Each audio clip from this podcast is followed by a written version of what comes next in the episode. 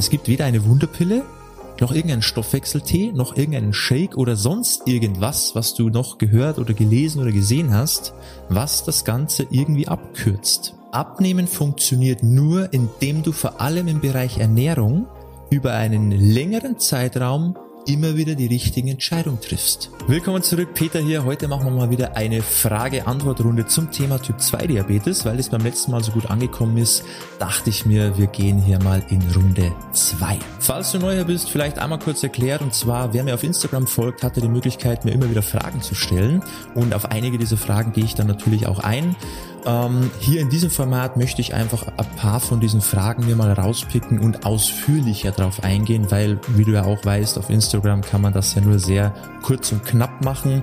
Das heißt, da ist diese ausführliche Antwort nicht so gegeben wie jetzt hier und von dem her glaube ich, kannst du da auch sehr, sehr viel für dich mitnehmen. Also ich würde sagen, wir starten rein in die erste Frage. Sind Blutzuckerschwankungen nach OP normal? Ja, das kommt durchaus häufiger vor und mehrere Faktoren können dafür verantwortlich sein. Zum einen die offensichtlichen Gründe, dass zum Beispiel die Medikation verändert wurde. Zum Beispiel müssen ja einige Medikamente vor einer OP abgesetzt werden. Dann kommen natürlich nach der OP meistens Medikamente mit dazu, eben Schmerzmittel natürlich. Und das kann eben auch schon ein Grund dafür sein, dass die Blutzuckerwerte nicht mehr das machen, was du vorher gewohnt warst. Und dann natürlich auch noch die etwas weniger offensichtlichen Gründe, wie zum Beispiel Veränderung der Essgewohnheiten. Du hast vielleicht nach der OP weniger oder mehr Hunger. Du ernährst dich anders, du bist aktuell gerade auf Krankenhausessen angewiesen und das ist dann mal noch ein separates Thema, wo ich irgendwann mal drauf eingehen werde, weil das ist ja zum Teil der Frechheit, was einem da so vorgesetzt wird. Aber wie gesagt, das machen wir mal an einer anderen Stelle dann. Aber weitere Gründe sind dann zum Beispiel auch, du gönnst dir vielleicht mehr, weil du ja krank bist, verletzt bist, eine harte OP hinter dir hattest. Also du genehmigst dir vielleicht mal die ein oder andere Kleinigkeit, damit es dir wieder besser geht, damit du dich besser fühlst, kann auch schon ein Grund dafür sein. Dann natürlich auch Schlafmangel, ganz, ganz wichtig. Klar, nach einer OP, entweder durch die Schmerzen, die du während der Nacht hast, oder du ähm, schläfst irgendwo anders. Du bist zum Beispiel eben im Krankenhaus, auf Reha, irgendwo. Ähm, du kannst zum Beispiel nur auf der Couch schlafen, weil du wegen irgendeiner OP nicht zu deinem Bett kommst oder das Bett eher unpassend ist für das Ganze, kann ja alles Mögliche sein. Das heißt, deine Schlafumgebung ist nicht die gewohnte, du kannst dadurch schlechter schlafen. Und dann natürlich noch ganz logisch die Schmerzen an sich. Ja, Schmerz an sich ist Stress für den Körper. Stress im Körper schüttet natürlich wieder Stresshormone aus und die sorgen halt dann in der Regel auch dafür, dass der Blutzuckerspiegel ansteigt. Und zu guter Letzt natürlich nicht zu vergessen, die Entzündungswerte sind ja in der Regel auch erhöht. Klar, nach einer OP, du hast Entzündung im Körper, muss ja auch erst abheilen, das Ganze. Und diese Entzündungen können halt auch dafür sorgen, dass die Insulinsensitivität deiner Zellen sich verschlechtert. Ja, und wenn die Zellen natürlich schlechter auf das Insulin ansprechen, führt das natürlich auch wieder zu erhöhten Blutzuckerspiegeln. Also wie du siehst, es gibt mehrere Faktoren, die damit reinwirken, manche mehr, manche weniger. Jede Person spricht auch anders darauf an. Ja, manche haben mehr Probleme eben mit dem Thema Schlaf, andere eben mit dem Schmerz oder mit den Entzündungswerten. Ist bei jedem unterschiedlich, aber all das führt letztendlich dazu, dass deine Werte in der Regel, wenn irgendeine OP war, irgendeine Verletzung, eine Entzündung, egal was, immer etwas höher sind, als du das normalerweise kennst. Aber mach dir da keine Sorgen, das Ganze wird sich dann natürlich auch wieder verbessern, sobald es dir wieder gut geht, sobald die Entzündung verheilt ist, sobald du wieder in deine normale Schlafroutine kommst, von den Medikamenten wieder alles soweit stimmt, du keine Schmerzmittel brauchst, wird das auch wieder besser. Wir gehen zur nächsten Frage und zwar oft nach Training krank. Woran kann das liegen? Spannende Frage und auch hier gibt's nicht die eine Lösung oder die eine Antwort, die man klar so belegen kann oder die jetzt bei dir vielleicht genau zutrifft, gibt, kann mehrere Gründe haben natürlich, äh, müsste man sich mal genauer anschauen. Wie ist deine Situation? Wie ist deine Krankenvorgeschichte? Wie läuft's bei dir generell so? Was machst du für ein Training? Wie sieht deine Ernährung aus? Das sind alles Punkte, die da indirekt oder auch direkt mit reinwirken können. Von dem her etwas genaueres kann man natürlich erst sagen, wenn ich weiß, was bei dir los ist. Aber was könnten denn Gründe sein? Gehen wir vielleicht mal die Bereiche durch. Ähm, zum einen Ernährung kann sein, dass du einfach insgesamt zu wenig isst. Ja, weil meistens Leute, die sehr viel trainieren oder wenn es bei dir das Thema ist, hat er irgendeinen Grund, man will fitter sein, man will Gewicht verlieren. Ähm, meistens macht man ja an der Ernährung dann auch immer ein bisschen was. Kann halt sein, dass du einfach insgesamt zu wenig isst, zu wenig Nährstoffe bekommst, du irgendwo einen Mangel hast, den du halt noch nicht erkannt hast und der sich halt so auswirkt, dass einfach du anfälliger bist für Erkältungen, für Krankheiten und deshalb immer wieder, wenn du halt den Körper überforderst durch eben den Stress des Sports, dass das eben dazu führen kann, dass das dann so das Fass zum Überlaufen bringt und du halt dann immer ausgerechnet krank bist. Also Bereich Ernährung, du isst zu wenig, zu einseitig, dir fehlt es einfach an Nährstoffen. Zweiter Punkt, auch sehr, sehr wichtig, gerade wenn man merkt, ich bin häufiger krank, ich fühle mich schlapp, ähm, Thema Regeneration. Ja, wenn wir mehr Sport machen, müssen wir natürlich auch schauen, dass wir uns ausreichend regenerieren. Kann jetzt in mehreren Bereichen natürlich sein. Zum einen ganz, ganz wichtig, zu wenig oder schlechter Schlaf. Also, dass du da mal drauf schaust, ob es da vielleicht irgendwo Probleme gibt.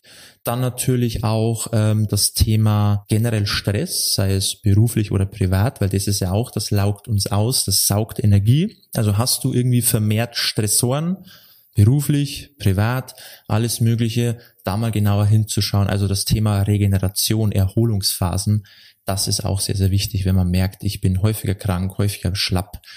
Schau mal da bitte drauf. Und zu guter Letzt natürlich nicht zu vergessen, das Training an sich kann auch dafür sorgen, dass das dein System überlastet weil vielleicht ist einfach dein Trainingsvolumen zu hoch. Das heißt, du trainierst zu viel, was eigentlich für dich gar nicht sinnvoll ist. Also da musst du aber mal schauen, ähm, ob du vielleicht deine Wiederholungszahlen über die Woche gesehen bisschen zurückschraubst. Also das Trainingsvolumen über die Woche reduzierst. Vielleicht war es einfach immer zu viel. Du hast dich immer zu sehr dadurch gestresst, geschadet. Ja, dein zentrales Nervensystem, du konntest nie richtig regenerieren, weil einfach du für dich, für deine aktuelle Situation zu viel trainiert hast. Ja, also da mal schauen, vielleicht bisschen weniger trainieren, das Volumen nach unten schrauben oder vielleicht waren es auch immer zu wenig Pausentage. Vielleicht hast ja du tagelang hintereinander jeden Tag trainiert, einfach zu viel, vielleicht mal mehr Pausentage zwischen den Trainings einlegen, kann eben auch ein Grund sein, warum es einfach für dich zu viel war. Und eben all das, wie ich vorhin schon erwähnt habe, kann eben dazu führen, dass dein System überlastet, sei es eben mit schlechter Ernährung, mit zu wenig Regeneration und Erholung oder eben mit zu viel Training und all das belastet dich natürlich, stresst deinen Körper und das kann einfach dazu führen, dass du halt anfälliger bist für Viren, für Bakterien und deshalb häufiger krank bist. So, wir kommen zur nächsten Frage und zwar starke Blutzuckerschwankungen vermeiden mit Apfelessig. Der gute alte Apfelessig, er verfolgt mich. Aber ist natürlich auch eine berechtigte Frage. Ähm, also der Apfelessig ist kein Wundermittel. Ja, du wirst deine Blutzuckerschwankungen nur durch den Apfelessig mit Sicherheit nicht verbessern. Und jetzt bitte nicht falsch verstehen, der Apfelessig hat eine Wirkung, einen Effekt, aber es macht nur dann Sinn, wenn du dich an sich schon vernünftig ernährst. Wenn deine Ernährungsweise an sich schon in die richtige Richtung geht, du ein gutes Fundament hast, dann kann der Apfelessig das Ganze noch ein bisschen optimieren. Es ist lediglich eine kleine Stellschraube, die man noch so fein justieren kann, damit es ein bisschen besser ist. Man kann noch ein paar Prozent rausholen. Das heißt aber nicht, dass der Apfelessig eine insgesamt schlechte Ernährungsweise kompensieren kann. Ja, du kannst nicht erwarten, wenn du jetzt übertrieben gesagt den ganzen Tag ähm, dich von Keksen und Marmeladenbrötchen ernährst und trinkst nebenbei hier dein Glas Wasser mit bisschen Apfelessig drin, dass sich dadurch deine Werte verbessern. Also das ist kein Wundermittel, okay? Egal was du da irgendwie mal gehört oder gelesen oder gesehen hast, das sind nur Feinheiten, die es noch zu optimieren gilt, wenn die Ernährung an sich passt. Der Apfelessig kann eine schlechte Ernährung nicht zu einer guten Ernährung machen. Also da nicht wieder jeden, jeden kleinen Strohhalm hinterherrennen, ja, und denken, ach, das ist jetzt das Wundermittel, so, ich muss eigentlich nichts verändern, Hauptsache der Abflässig wird getrunken und dann läuft das Ding. Das wäre schön, so ist es aber nicht. Also abflässig macht die Werte nicht besser, wenn du sonst nichts an deiner Ernährung veränderst. So, und damit das Ganze jetzt nicht zu lange wird, kommen wir zur letzten Frage. Und zwar ähm, habe ich ganz spannend gefunden, weil die so oder so ähnlich leider noch viel zu häufig vorkommt. Und zwar, kann Stoffwechseltee beim Abnehmen wirklich helfen? Nein, natürlich nicht. Und auch hier nochmal für alle, die sich versuchen, an irgendwelchen Wundermittelchen festzuhalten und erhoffen, da können sie schnell und einfach tolle Ergebnisse erzielen.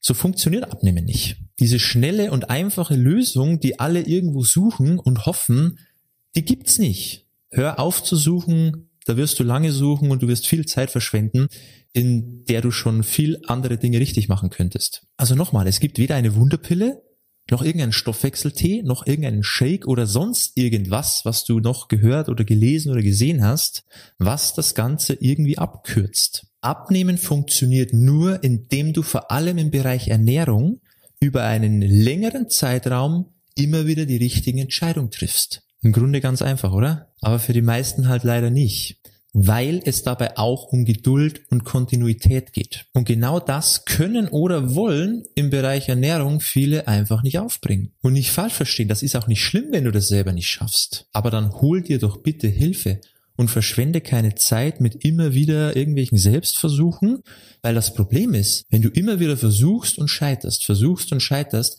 irgendwann denkst du natürlich, es klappt wirklich nur mit irgendwelchen Wunderpillen, weil du hast ja sonst schon alles probiert naja, du hast es halt bisher nie wirklich richtig gemacht. Das ist eher das Problem. Oder nie lange genug durchgehalten. Kann auch sein. Also da kann ich dir nur eins empfehlen, verschwende da bitte keine Zeit mehr, wenn du doch in der Vergangenheit schon festgestellt hast durch deine Selbstversuche, dass du es alleine nicht hinbekommst. Und das ist nicht schlimm, das ist einfach nur mal eingestehen, okay, Ego zurückstecken, ich brauche halt Hilfe, weil alleine schaffe ich es scheinbar nicht. Und wenn du halt was verbessern möchtest, dann wäre halt der Weg, irgendwie mal jemanden zu suchen, der dich da unterstützen kann. Das wäre halt sinnvoll. So machen sie andere auch, die gute Ergebnisse haben. Nicht, weil sie schlauer sind oder das besser umsetzen können oder motivierter sind, sondern die haben sich vermutlich einfach Unterstützung geholt und machen halt viele Fehler nicht mehr, sondern gehen halt direkt gleich den richtigen Weg. Und dann funktioniert das. Und wenn du das auch haben möchtest, dann kannst du dich gerne mal bei uns melden, weil wir können dir da helfen. Also einfach mal auf www.peterseidel.com, trag dich da mal ein fürs kostenlose Beratungsgespräch, komplett unverbindlich. Schau dir das wirklich an, ich kann es dir nur empfehlen, weil ich werde dir allein in diesem Gespräch schon so viel erzählen, so viel Neues mitgeben, was du bisher als Typ 2 Diabetiker wahrscheinlich noch gar nicht gewusst oder gehört hast, dass dir da schon mal ein Lichtlein aufgeht und du das ganze Thema mit einem ganz anderen Blickwinkel betrachten kannst und dann können wir eventuell die Sache auch gemeinsam angehen und dann funktioniert es auch. Und dann sparst du dir viel Zeit und Energie und kommst endlich voran. Und das wäre doch eine tolle Sache. Also wenn dich das interessiert, schau mal auf unsere Website www.peterseidel.com, trag dich da mal ein fürs Beratungsgespräch, einfach auf den Button klicken, dann wirst du da eh schon weitergeleitet, musst nur noch ein kurzes Formular ausfüllen, melden wir uns zeitnah bei dir und dann können wir, wenn alles passt, gemeinsam starten und dann geht's in die richtige Richtung. Und das wäre meiner Meinung nach eine sinnvolle Sache, muss aber jeder selber wissen, ist natürlich kein Muss.